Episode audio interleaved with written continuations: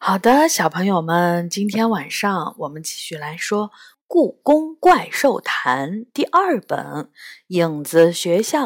这一本书是由常怡写的，浙江出版联合集团、浙江文艺出版社出版。第七章：我是怎么出来的？李小雨发现影子宫殿。摘自《故宫怪兽谈》，七月二十七日，第一百七十期。我们沿着灰色的宫墙飞快奔跑。此刻的影子宫殿像极了真正的影子。我们跑得太快了，我都没有注意到前面有个大坑。火星也没有告诉我。跑到一面墙的尽头，出现了一个拐角。我们一拐弯儿，前面就是那个大坑，深的我根本就没看清它的底。但是我们跑得太快了，根本收不住脚。我们跑过了拐角，一下子就掉到了坑里。不对，是我掉到了坑里。火星还在半空中向前奔跑着。当他意识到我不见了，回头看时，我已经掉到了很深的地方了。我一直掉呀掉，手抓脚蹬，大喊大叫：“救命！救命！火星，救命啊！”我紧紧闭着眼睛，等着自己重重地摔在地上。除了我自己的喊声，周围出奇的安静，甚至听不到我下落时带起的风声。突然，我落地了，不是摔在地上，也没摔得粉身碎骨，而是像一片羽毛一样，轻轻的、轻轻的，就那么落地了。我睁开眼睛。摸摸自己的屁股，奇怪，一点儿也不疼。更神奇的是，一直下个不停的雨，居然停了。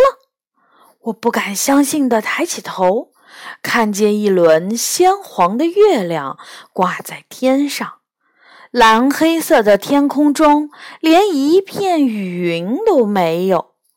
这儿又是哪儿啊？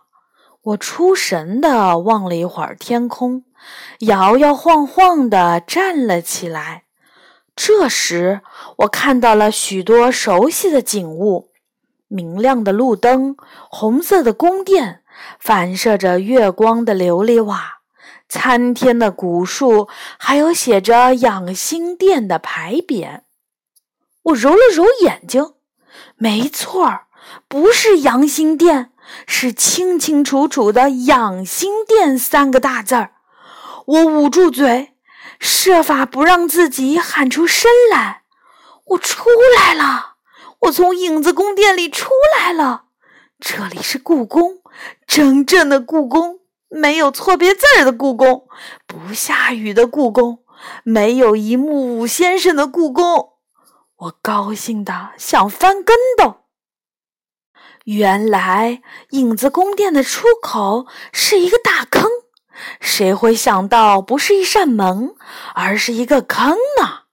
到底为什么那个坑会出现呢？我不知道。为什么只有我掉了进去，火星却没有？我不知道。这和动光宝石有关吗？我低头看着胸前挂着的动光宝石耳环。它静静地待在那里，没有发亮，也没有发热。我到底是怎么出来的？我不知道。一阵风吹来，我打了个寒战。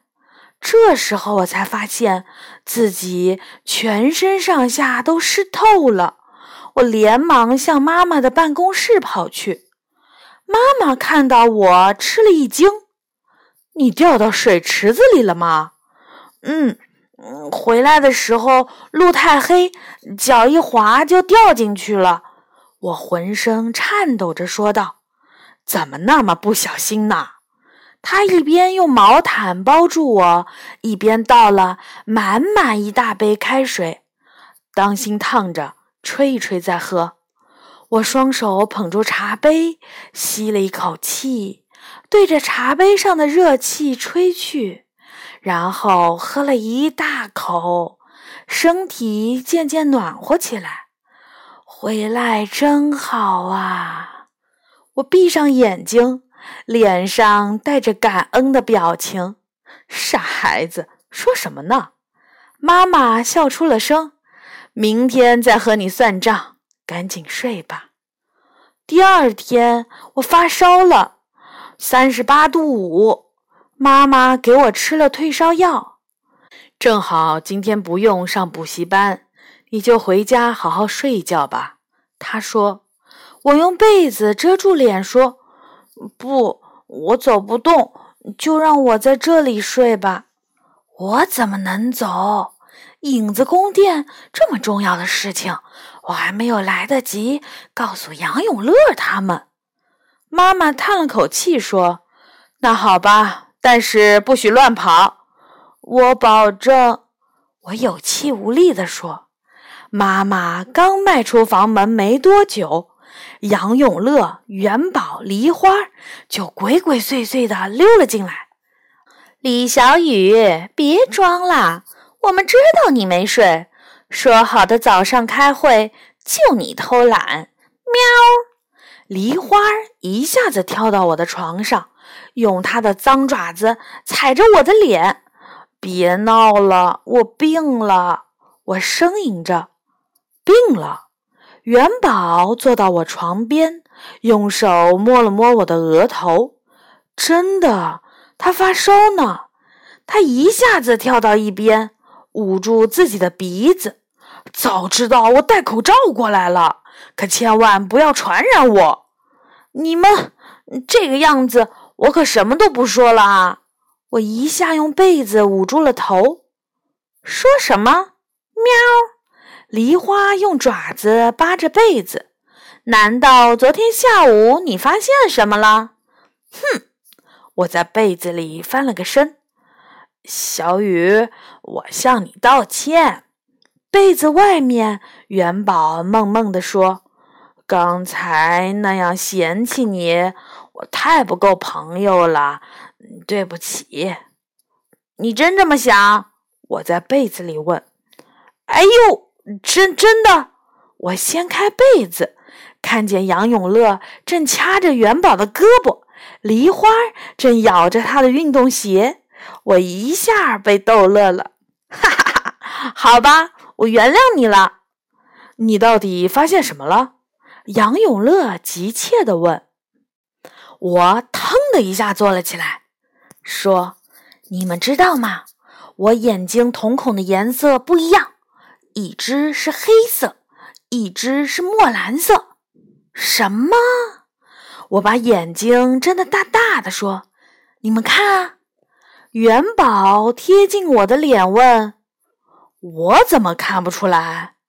所以你是凡人啊！我撇着嘴说：“是谁告诉你的？难道他不是凡人？”杨永乐挑起眉毛问道。我压低声音，故作神秘地说：“是一个妖精。”妖精！这下杨永乐、元宝、梨花一下子围了过来。什么妖精？一木五先生。梨花皱起了眉头。你确定你不是被妖精骗了吗？我认识很多故宫里的妖精，从没听说过什么一木五先生。喵！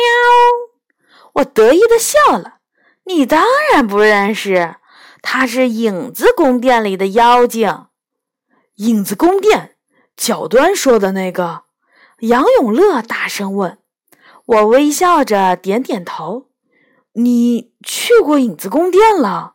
他上下打量着我，没错，我去过了。我回答：“就是因为在那里淋了雨才发烧的。”影子宫殿里会下雨？元宝吃惊地问：“可不是，一天到晚的下，一刻都不停。怎么听起来像是人类最初对火星的设想？一天到晚下雨，你确定你没有穿越到其他星球吗？其他星球也有故宫吗？”我说：“那里可是和故宫一模一样，连个零件都不差，而且晚上的时候。”月光会让那里变成灰色。天啊，还会变色！元宝惊呼：“这该用什么科学理论解释呢？”光的色散。